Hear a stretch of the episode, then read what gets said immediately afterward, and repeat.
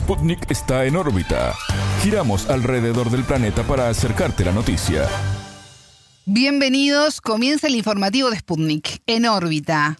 Desde Montevideo los saludamos, somos Martín González y Alejandra Patrone. Es un gusto recibirlos. Comenzamos con las noticias. Estos son los titulares. Comienza en órbita. Una selección de noticias para que sepas lo que realmente importa. Titulares.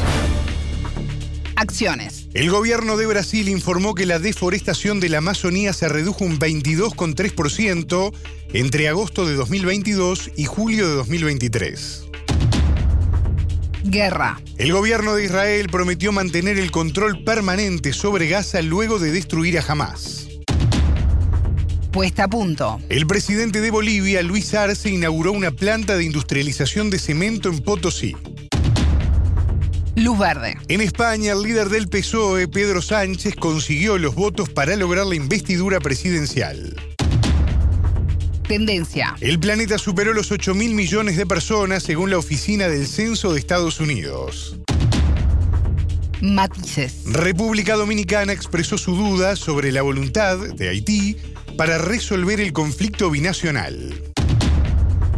Estos fueron los titulares, vamos con el desarrollo de las noticias. El mundo gira y en órbita te trae las noticias.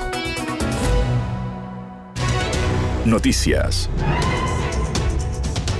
Bueno y malo. La reducción de la deforestación de la Amazonía, anunciada por Brasil, es una buena noticia, pero no se puede perder de vista que se la sigue devastando. Así lo explicó en diálogo con En órbita Licio Raimundo, profesor de Economía Internacional de las Facultades de Campinas. La deforestación en la Amazonía cayó un 22,3% entre agosto de 2022 y julio de 2023, según el último balance anual del Instituto de Investigaciones Espaciales de Brasil. El dato refleja que la mayor selva tropical del mundo, un ecosistema clave para mitigar el calentamiento global, perdió en ese periodo más de 9.000 kilómetros cuadrados. Claro, eh, la noticia de que la región de deforestación en la Amazonia se ha reducido en un 22% este año eh, respecto al año anterior es una buena noticia, por supuesto. Pero eh, fíjate que seguimos hablando de una deforestación que en los últimos 12 meses abarcó 9.000 kilómetros cuadrados algo así como el 5% del territorio del Uruguay, solo por hacer una comparación. Es importante reducir el ritmo de devastación del bosque, pero no perdamos de vista que sigue siendo devastado. Y esto es un dado preocupante, principalmente porque, según las investigaciones más recientes, el bosque amazónico es en su límite Alguns investigadores afirman que o bosque já ha invertido seu regime de absorção de carbono e que hoje é um emissor neto de carbono em lugar de ser, como sempre foi, um absorvente neto de carbono. Para el entrevistado, esta información representa una buena noticia para el presidente Luis Ignacio Lula da Silva y su gobierno. Raimundo destacó que el Ejecutivo hará una intensa campaña en línea con lo que ha sido su política de proteger a la Amazonía y al medio ambiente como prioridades. Durante el mandato de Jair Bolsonaro, entre 2019 y 2023, la tala ilegal se aceleró y solo en su último año cambió la tendencia hacia su disminución. Evidentemente, eh, el gobierno Lula uh, hará una gran publicidad sobre la reducción de la deforestación, ya que el discurso de Lula sobre la lucha contra la crisis climática es uno de los pilares de su discurso político, algo que a mí me parece muy correcto y muy alineado con las tendencias mundiales. La ministra de Medio Ambiente y Cambio Climático, Marina Silva, afirmó que los datos son fruto del trabajo de todos. Es un trabajo para el que ya teníamos conocimientos técnicos de nuestra gestión anterior, por lo que ahora lo hemos actualizado, agregó. El analista se refirió a lo que se puede esperar de la administración Lula en los próximos años en pos de continuar protegiendo la Amazonía. El discurso ya encuentra sus contradicciones. Continuar reduciendo la tasa de deforestación requerirá que el gobierno tome medidas para enfrentar a los grupos que actualmente ocupan legal o ilegalmente la Amazonia y que promueven la deforestación.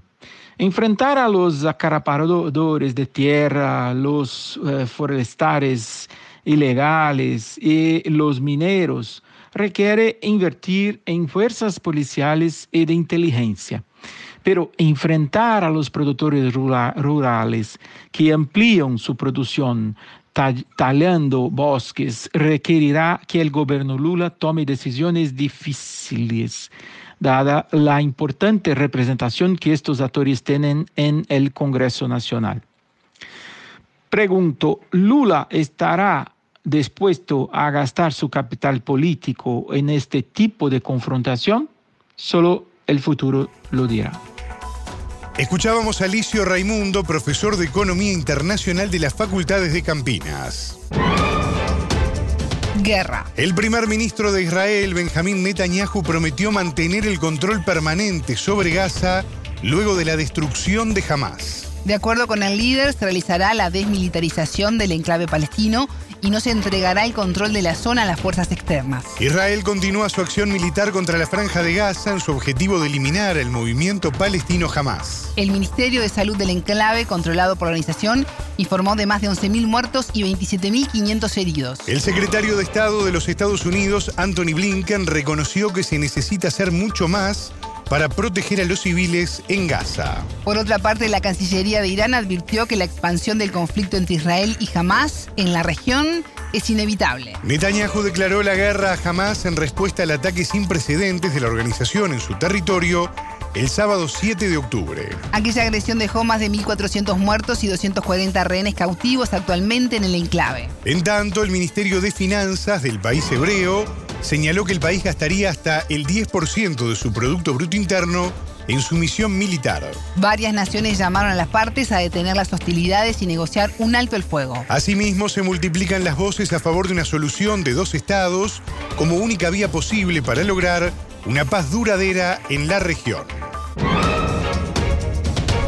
Aniversario. El presidente de Bolivia, Luis Arce, encabezó este viernes 10 los actos oficiales por la gesta revolucionaria de Potosí de 1810. Ese movimiento libertario rompió lazos con el imperialismo español y abrió paso a la primera junta de gobierno elegida en Cabildo Abierto hasta su derrota en 1812. Previo a su llegada a Potosí, Arce inauguró la planta de cemento de Ezebol en el municipio Chutara, a 7 kilómetros de la ciudad. El complejo tiene una capacidad de producción de 1,3 millones de toneladas anuales y una proyección de generación de mil empleos directos e indirectos. Impulsar la industrialización es uno de los pilares de la gestión de Arce, que el miércoles 8 cumplió tres años como presidente. El mandatario presentó ante la Asamblea Legislativa Plurinacional la rendición de cuentas de su administración. En diálogo con Sputnik, el analista Gabriel Campero indicó que el mandato de Arce estuvo cruzado por obstáculos como la pandemia, la crisis en Ucrania y Palestina. El presidente ha sido claro, hay problemas en la captación de dólares que se van a solucionar paulatinamente, lo mismo en la subvención de los combustibles, dijo el entrevistado.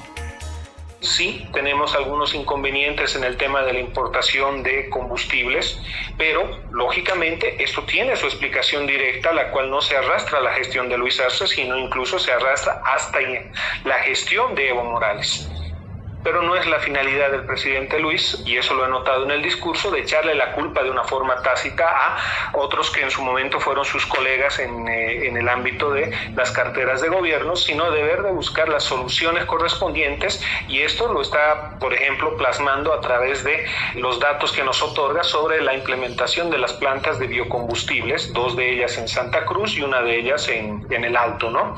Entonces, eh, por ese lado, digamos, yo te podría decir que he visto un discurso discurso que quiere dar certidumbre a la población en una coyuntura en la cual, lógicamente, no toda la población que es de a pie logra percibir lo que son las realidades que vive el resto de la región. Lamentablemente es, triste decirlo, pero por ejemplo vemos la situación en, en, Argentina, ¿no? con una inflación muy dura, a la vuelta de la esquina el retorno de, de, un eje liberal a la cabeza de, de Milei, una segunda vuelta que va a estar muy, muy peleada. A juicio de Campero, el discurso de Arce fue internacionalista y antiimperialista. Vuelve a colocar dentro del mapa internacional a Bolivia como uno de los actores más solidarios y más fuertes dentro de lo que se refiere a las denuncias internacionales de abuso de los sectores imperialistas como es Estados Unidos, Israel, a través de la guerra injusta que están llevando adelante y la masacre que llevan contra el pueblo palestino, rompiendo relaciones diplomáticas y a la par también al cierre del discurso manifestando que no puede existir ningún tipo de mecanismo coercitivo a través de sanciones económicas para ningún país del mundo, dando el ejemplo y exigiendo de una manera implícita el cese de las sanciones económicas tanto que llevan adelante Cuba y Venezuela. ¿no? Entonces es un discurso que yo lo noto muy antiimperialista, muy internacionalista también lo podría decir, puesto que no solamente son palabras, son hechos los cuales el presidente ha planteado desde una perspectiva que eh, nos dicta la medida en la cual él está manejando las relaciones internacionales con sectores que históricamente, tú sabes bien, han sido catalogados como dictaduras, como eh, grupos que solamente están destinados al poder o de terroristas, ¿no? Es el caso de generalizar, por ejemplo, a Palestina y que en este caso el presidente ha roto relaciones. Por su parte, el diputado George Comadina, de Comunidad Ciudadana, valoró un diálogo con Sputnik el bajo índice de inflación nacional de 1,48%. Sin embargo, acotó que el balance lo dejó insatisfecho. Al mismo tiempo que ha mostrado algunos datos importantes como el bajo nivel de la inflación, eh, no ha hecho eh, menciones a los gravísimos problemas económicos que presenta Bolivia, entre ellos eh, la deuda externa e interna, el problema brevísimo de la importación de diésel y gasolina, el descenso abrupto de las reservas financieras del Banco Central de Bolivia, la falta de dólares tanto en el mercado como en el Banco Central, que son gravísimos problemas económicos sobre los cuales pensamos que el presidente no se ha sincerado con los bolivianos. Los cuestionamientos a la gestión de Arce a su vez llegan del sector del movimiento socialismo, el MAS, afín al exmandatario Evo Morales. En los últimos meses el MAS atraviesa un proceso de división enmarcado en la carrera electoral hacia las elecciones de 2025. Luz verde. En España, el líder del PSOE, Pedro Sánchez, ya tiene los votos para lograr la semana próxima su investidura presidencial. El presidente del gobierno de funciones y secretario general del Partido Socialista Obrero Español acordó con el Partido Nacionalista Vasco PNB. Estamos muy contentos, reconoció el jefe de esta fuerza política, Andoni Ortúzar. El pacto reportará a las instituciones vascas unos 100 millones de euros en cuatro años para lograr la inclusión del euskera al universo digital. Este jueves 9, el PSOE acordó con la formación independentista Junts per Catalunya, liderada por el expresidente catalán Carles Puigdemont. Madrid otorgará amnistía a los separatistas a cambio de los votos necesarios para facilitar la investidura de Sánchez los días 15 y 16 de noviembre. El presidente negoció con estas dos fuerzas, luego de hacerlo con la coalición Sumar, con Esquerra Republicana de Cataluña y con Euskal Herria Bildu. Además, el bloque nacionalista gallego, BNG y la coalición canaria. Sánchez suma 179 apoyos parlamentarios, tres escaños por encima de la mayoría absoluta. La próxima semana, el líder socialista buscará revalidar el cargo durante los próximos cuatro años. Si los diputados no confirman un candidato para el 27 de noviembre, el rey Felipe VI disolverá ambas cámaras del Parlamento y volverá a convocar elecciones. Por otra parte, decenas de personas fueron detenidas en Madrid en protestas contra el indulto de Sánchez contra los dirigentes independentistas catalanes. También se registraron protestas en Barcelona, Valencia, Sevilla, Logroño y Cáceres. Tendencia. El planeta superó las 8 mil millones de personas según la Oficina del Censo de Estados Unidos. El informe destaca que el aumento de la esperanza de vida compensó el descenso de los nacimientos. La edad media mundial, hoy situada en 32 años, siguió una tendencia al alza que se espera que continúe hacia los 39 en el año 2060. Sin embargo, el informe aclara que el crecimiento de la población global continúa la tendencia de desaceleración a largo plazo. La Oficina del Censo de Estados Unidos estima que el umbral de las 8 mil millones de personas se superó el 26 de septiembre. Naciones Unidas había comunicado que esto había ocurrido el 22 de noviembre de 2022. La diferencia en el conteo radica en la forma en la cual las naciones cuentan sus habitantes. Por ejemplo, varios países no cuentan con sistemas para registrar los nacimientos y los fallecimientos. Algunos de los más poblados, como India o Nigeria, llevan más de una década sin elaborar un censo. Actualmente más de la mitad de la población mundial vive en Asia, con India y China superando los 1.400 millones de habitantes cada una. Naciones Unidas calcula que en el año 2080 10.400 millones de personas habitarán el planeta. Matices. El canciller de República Dominicana, Roberto Álvarez, expresó su duda sobre la voluntad de Haití para resolver el conflicto binacional.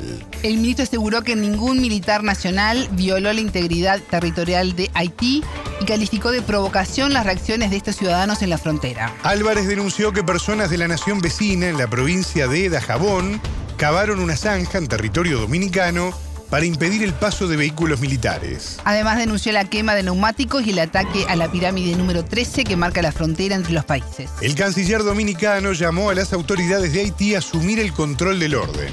Ambas naciones están en conflicto por la construcción de un canal de riego que desviaría las aguas del fronterizo río Masacre, Dayabón, hacia la parte haitiana. La capital de ese país, Puerto Príncipe, defiende la construcción de la obra a cargo de una empresa privada y se niega a paralizarla. La obra iniciada en 2021 se reanudó el pasado septiembre y agravó la crisis binacional. República Dominicana y Haití comparten la isla de La Española y están separados por 376 kilómetros del Inde. Haití atraviesa una profunda crisis desde el asesinato del presidente Jovenel Moise en julio de 2021. El Estado, al reconocer haber sido superado por la inseguridad y el avance del crimen organizado, pidió ayuda internacional a Naciones Unidas.